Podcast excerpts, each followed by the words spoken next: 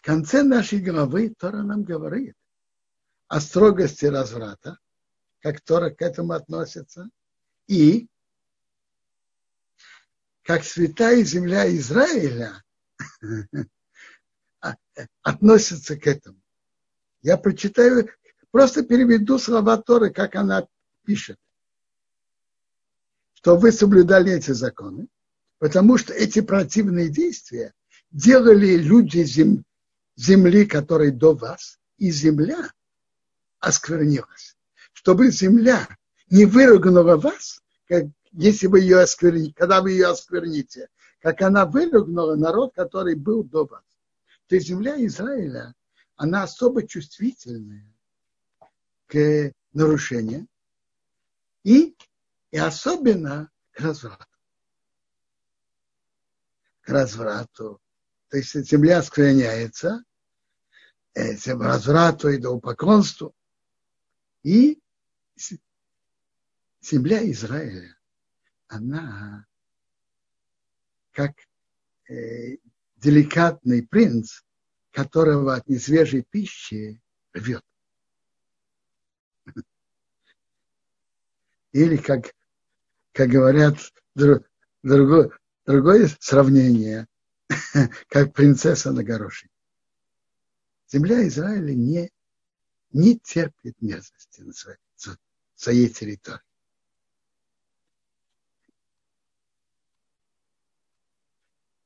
И поэтому, с другой стороны, каждая мецва, что делает в земле Израиля, она более высокого уровня.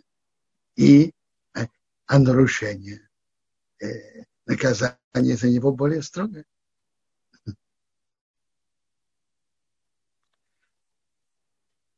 Читаем главу к душим. וידבר אדוני אל משה לאמר, Бог говорил Моше говоря, דבר אל כל עדת בני ישראל, говори ко, всей общине сынов Израиля. ואמרת אליהם, скажи им, קדושים תהיו, будьте святыми, כי קדוש אני אדוני אלוהיכם, и свят я Бог ваш Бог. Что значит будьте святыми?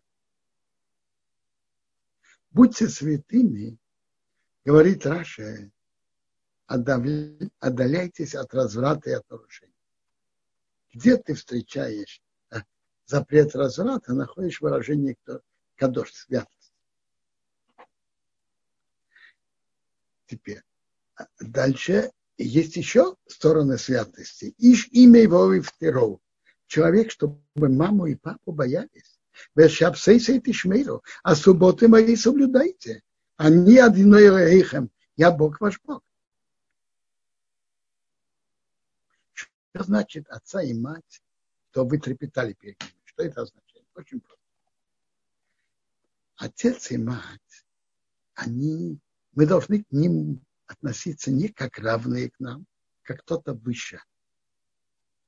И с отцом и матерью не припираются. Никогда не выражаются ты, папа, не прав, ты, мама, не права. Так не выражаются. Не только не выражается, но не спорит с ними в таких вопросах. Даже в глупостях.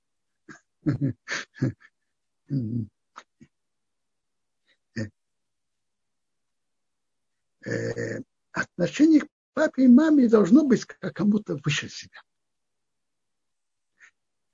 Чтобы почувствовать это, давайте перенесемся в испанский дворец 500-600 лет назад. Там соблюдали строгий этикет относительно короля. Представьте себе, что если на собрании министра король говорит какую-то идею, которая, как, как говорят, ни в какие ворота не идет. Как министры будут реагировать? Если они если кто-то скажет, король несет глупости, то, возможно, у этого министра голова будет в одном месте, а туловище в другом. Что же он скажет? Уважаемый король сказал очень интересную идею. Но давайте подумаем с другой стороны. если мы это будем осуществлять, как получится с этим этим. Давайте вместе подумаем. Так подобное уважительное отношение, как минимум, должно быть к родителям, к папе и маме. Теперь тут интересно написано, маму и папу бойтесь, а субботы соблюдайте. Учит отсюда так. При всем том, что маму и папу бойтесь, но субботу соблюдайте. Если папа или мама велят нарушить субботу, не надо их слушать. И не только субботу. Любое, что они скажут делать против Торы, нельзя, нельзя нарушать законы Торы. Человек не, человек не должен припираться с, с, с родителями, но нарушать законы Торы он не должен. А вот Элилим не поворачивайся к идолам, интересоваться, как служат этому идолу тому. Не, не обращайтесь к. Берей масихо. Вылитые идолы, рейсасуахам, не делайте вам, нельзя делать идол. Они одиной рейхам. Я Бог ваш Бог.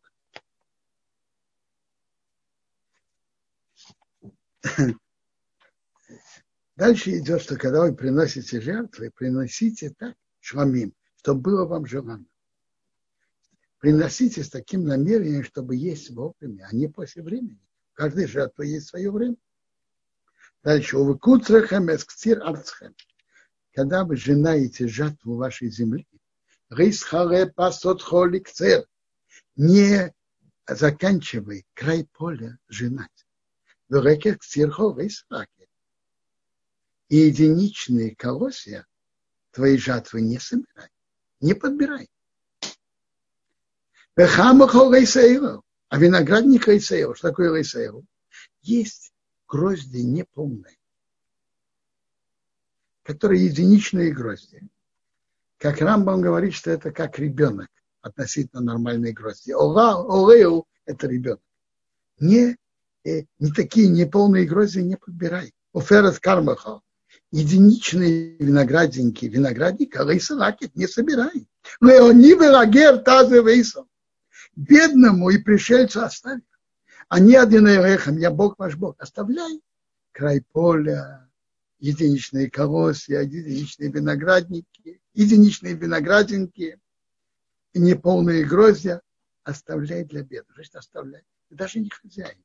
Ты их оставляешь, а бедные сами приходили и подбирали, как приводится про Рут. Что она подбирала. Рыйте его, не воруйте. Врейсхакшу, не отрицайте, врейсишакру. И не лгите ишба амисы, человек своему товарищу. Я слышал такой, такой комментарий, э, может быть, шуточный. Есть люди, которые, на которых смотрят очень уважительно. И бывает, что они смеют воровать. Тут написано «Рейты гневу» в множественном числе. К этому человеку не обратишься ты, а только на «вы» пожалуйста, вы, уважаемый, не воруйте.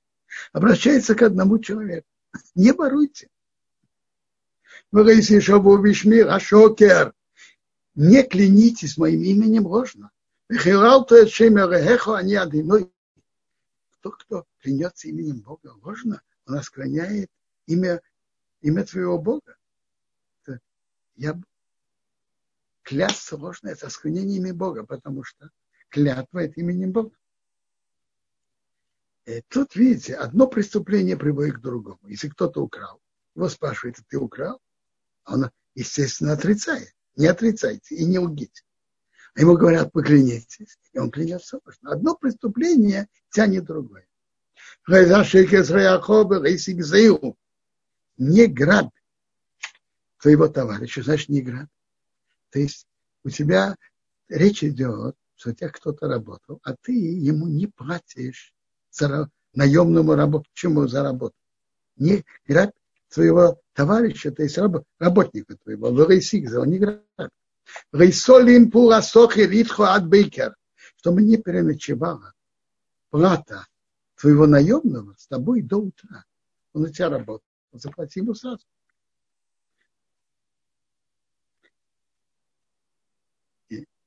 То есть, если он закончил, скажем, ночью заплати ему до утра.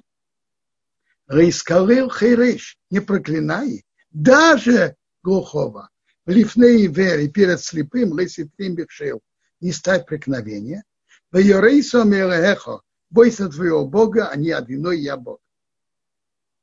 Приводит перед слепым местами преткновения. Кто-то спрашивает у тебя совета, а он не знает. А другой дает ему советник якобы, дает совет неверный и часто для своего интереса. Так перед слепым не ставь преткновения. В этот, в это также входит перед слепым не ставь преткновения, если кто-то приводит другого к нарушению запрета Тора. Тот слепой в этом. А он ставит его перед ним преткновение, нарушение. Нарушает этот запрет. Рейсасу обеуба мишпот. Не делайте несправедливости на суде. На суде должна быть полная справедливость. С одной стороны, рейсисов найдом, не уважай э, лицо бедного, рейседапный году, и не украшай лицо большого.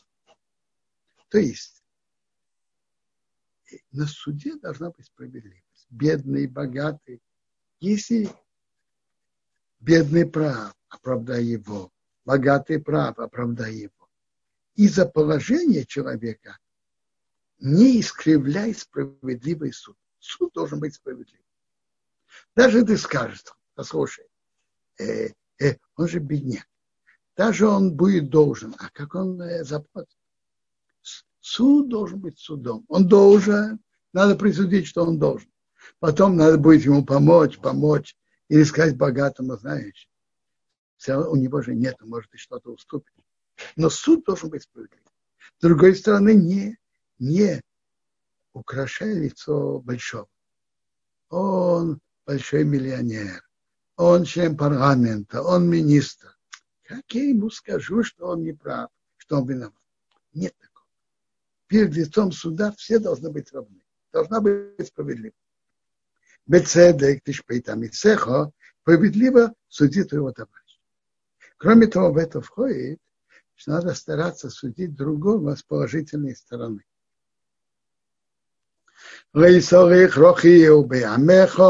Не иди сплетничай в твоем народе. Это запрет говорить сплетни, говорить плохое о другом еврее. Это известный запрет сплетен, э, что-то плохого о другом еврее. Слава Богу, сейчас многие изучают э, книгу Хофецхаим, которую он написал на это. Это его первая книга. О запрете говорить плохое о другом еврее. Он был молодым человеком, и он увидел, как люди легко нарушают этот запрет. И он подумал, что может быть одна из... Говорят, что Рабисол Салантер как-то это сказал в выступлении. Он слышал, что может быть, когда слышал о том, что он так сказал, или присутствовал даже при этом, что он сказал так, то, может быть, поэтому люди такой, так нарушают, они видят в этом что-то как нехорошее поведение, но не как прямой запрет Торы. Так, но это же прямой запрет Торы. Поэтому молодой, молодой человек Рабисрол Мейера Акоин э, трудился над этим и составил книгу законов Хофецхай. Когда можно говорить плохое о другом, когда нельзя, при каких условиях. Бывает ситуация, когда разрешается. Но тоже надо знать, при каких условиях. Разрешается, например, кто-то спрашивает о партнере, который, о человеке, который он собирается взять в партнер что он за человек, как. И есть в нем серьезные недостатки. Но, но понятно, для этого нужно, чтобы разрешить говорить плохое, надо, определить, нужно несколько условий. То же самое, кто-то спрашивает про парня или про девушку. И он знает про, про них недостатки. Но там причина другая. Он совсем не ищет и не собирается говорить плохое о другом. Он хочет спасти того человека, который его спрашивает, от беды, от неподходящей пары для, для себя. И он хочет знать информацию о ней. Он имеет на это право. Но, но при каких условиях это надо изучать законы в той же книге Хофцхай. Теперь, если кто-то говорит плохое о другом, это может привести к страшным последствиям. Вы сами долдамры эхо, не стой при проливании крови твоего товарища, а не одиной я Бог. То есть так, есть запрет.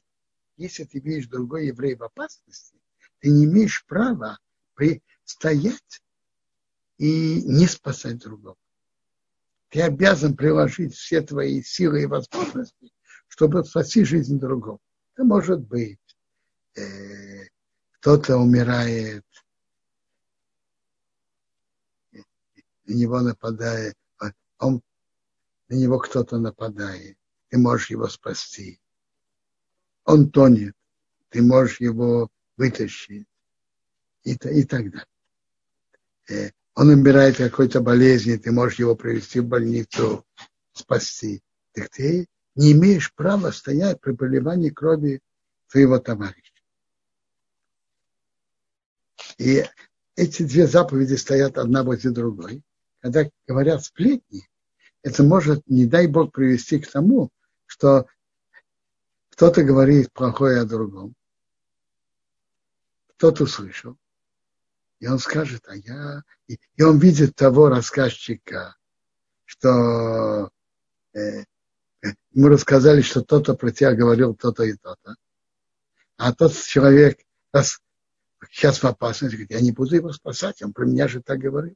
То есть, видите, одно, это может, то, кто говорит сплетни, может привести к тому, что кому-то заход, кому-то не захочется спасать другого еврея. А это запрет. Это, страх, это запрет. Не, не стой при проливании крови твоего товарища. Не имей ненависти к твоему брату в сердце. Ты имеешь претензии. Эхех, техех, а сам Исеха. Выговорить, выговорить твоего товарища. Рейсисоловхет, не неси на греха. Одно из содержаний этого, он тебя чем-то обидел не неси злобы в сердце, выговори его, скажи, почему ты мне сделал то-то и то. Понятно, надо это сделать разумно, чтобы уладить отношения между ними. Может быть, он оправдается перед тобой, может, он объяснит причину своих действий.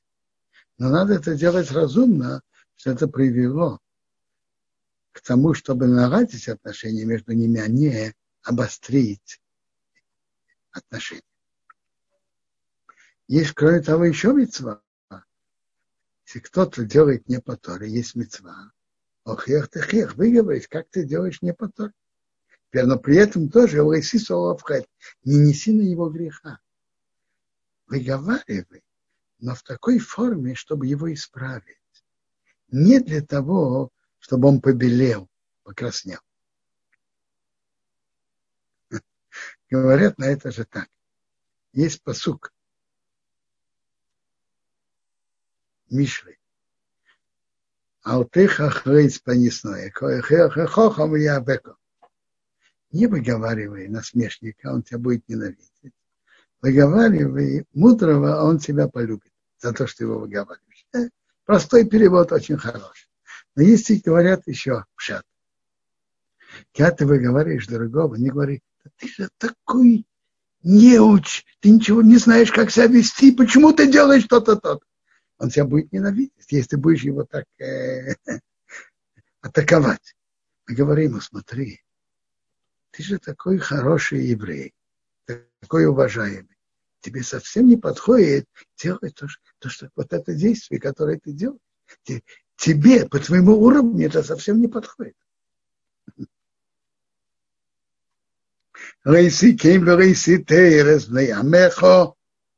Не мсти не сохраняй злобу сыновьям твоего народа, то есть другому еврею. Что это значит? Не мсти и не сохраняй злобу. Талмуд приводит очень просто.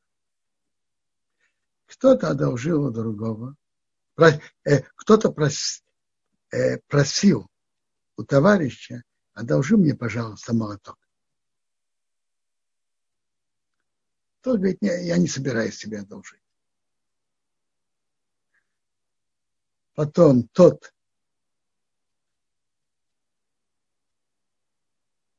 кто не одолжил, сейчас ему понадобилась пила. А как раз у того человека есть пила. Он говорит, знаешь что, я прошу тебя, все, пожалуйста, одолжи мне пилу. Тот говорит, ты мне молоток не одолжил, я тебе пилу тоже не одолжил. Это месть. А если он скажет, ты мне, ты мне молоток не одолжил, а вот я не как ты, я тебе одолжу мою пилу. Это называется, он сохраняет злобу. Он одолживает, он не мстит. Но все-таки он в сердце сохраняет злобу. По некоторым объяснениям это как полуместь. Он говорит, я не как ты. Ты мне где-то не, ты мне не сделал, а я тебе делаю. Люби твои товарищи, как ты, как себя. Они Ашем, я Бог люби твоего друга как себя. Это очень важная заповедь. Рабакиве говорил, что это, что это правило всей Торы. Интересно, в Талмуде это приводится в такой форме, противоположной форме. Как человек, который хотел принять Гиюр, пришел раньше к Шамаю, потом к Килову, и он сказал ему, скажи, скажи мне, всю Тору на одной ноге. Пока я буду стоять на одной ноге. Он ему сказал так. То, что ты не хочешь, чтобы делали тебе, не делай другому. А, это общее правило всей Торы. А дальше уже подробности. Иди и учи.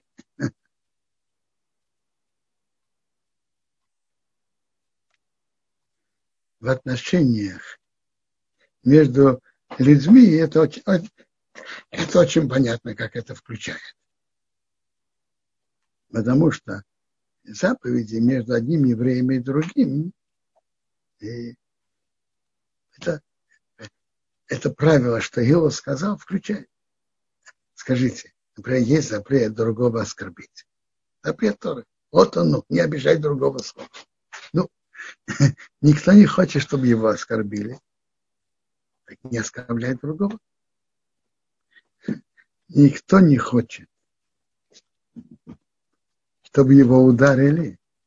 Так есть запрет. Вы есть не ударить другого.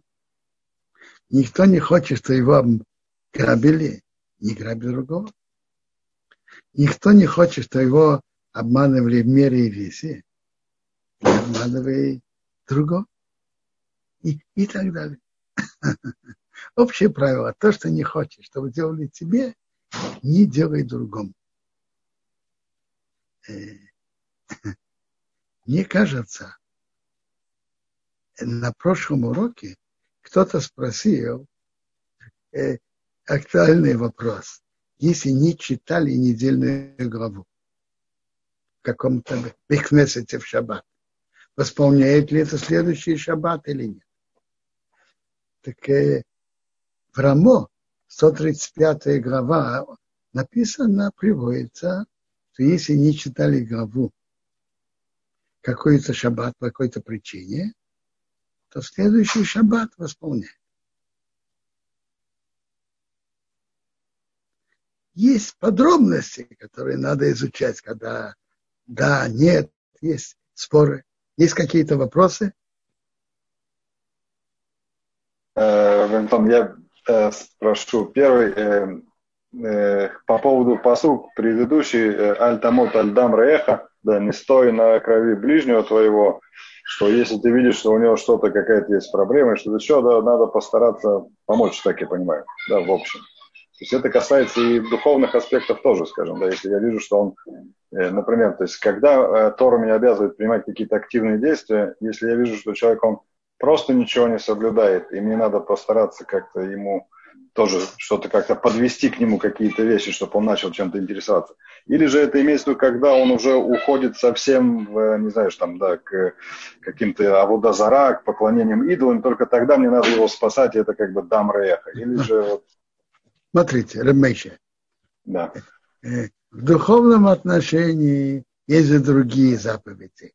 Как раз о хех вы говорите. И вы говорите, это не только вы говорите направить другого на верный путь. Э, мецва не стоит проливания крови твоего брата, эта мецва идет конкретно на физическую опасность. А на духовную опасность идет, например, охех техех. Э, выговорить другого не из греха. А тут у нас есть вопрос от Но ну, человека. Вопрос другой. Это совсем да. не просто выполнять эту мецву на практике. Надо же ее выполнять, чтобы она была на пользу. Не просто. Да, он... У нас есть спасибо. А это надо уметь делать. Спасибо. Надо да, есть уметь вопрос понять от... другого, как ему сказать, чтобы это на него воздействовало положительно. Да, это целая наука. Ну, нас, да, есть вопрос от э, MyZoom, да, я вам включаю звук, пожалуйста. Да? Да, мы вас слышим. Добрый вечер, а, Рав Бенсион, спасибо вам большое за урок. Хочу спросить, в предыдущей главе а, написано о том, что первосвященник перед тем, чтобы войти в святая святых, в Йом-Кипур, снимал золотые одежды, снимал свой а, головной убор, где было золото, потому что это напоминает... Я, я не слышу, не совсем слышу физически, да? Снимал все одежды, правильно? Да, снимал да. головной убор с золотом, потому что это напоминало о грехе с золотым тельцом. Но при этом, э, если не ошибаюсь, он заходил туда э, и в руке держал вместо обычно серебряного совка золотой совок и золотую ложечку. И ими служил в, в, там в святая святых. Почему и еще один вопрос. Вообще золото. Почему так много золотой утвари? И почему именно через золото можно сделать так много э, и хорошего, и плохого? Спасибо. Смотрите, я, я, я, ваш вопрос интересный, но я думаю, что то, что напоминало, это сам Коин Году, чем он в своей одежде, как он был. А то, что какой был совок, много предметов в храме было и золота, и серебра. Это предметы храма. А службу вел Кинготов и напоминает именно его, его форма, как он одет. Так я это понимаю. А то, что вы говорите, что золотом можно делать много хорошего и много плохого, это, конечно, так. Все, что Бог создал, это средство. Золотом можно помочь бедным, можно помочь э, важным делам. Но, но то, что вы говорите, напоминало, именно, я понимаю, именно одежда Коин Да?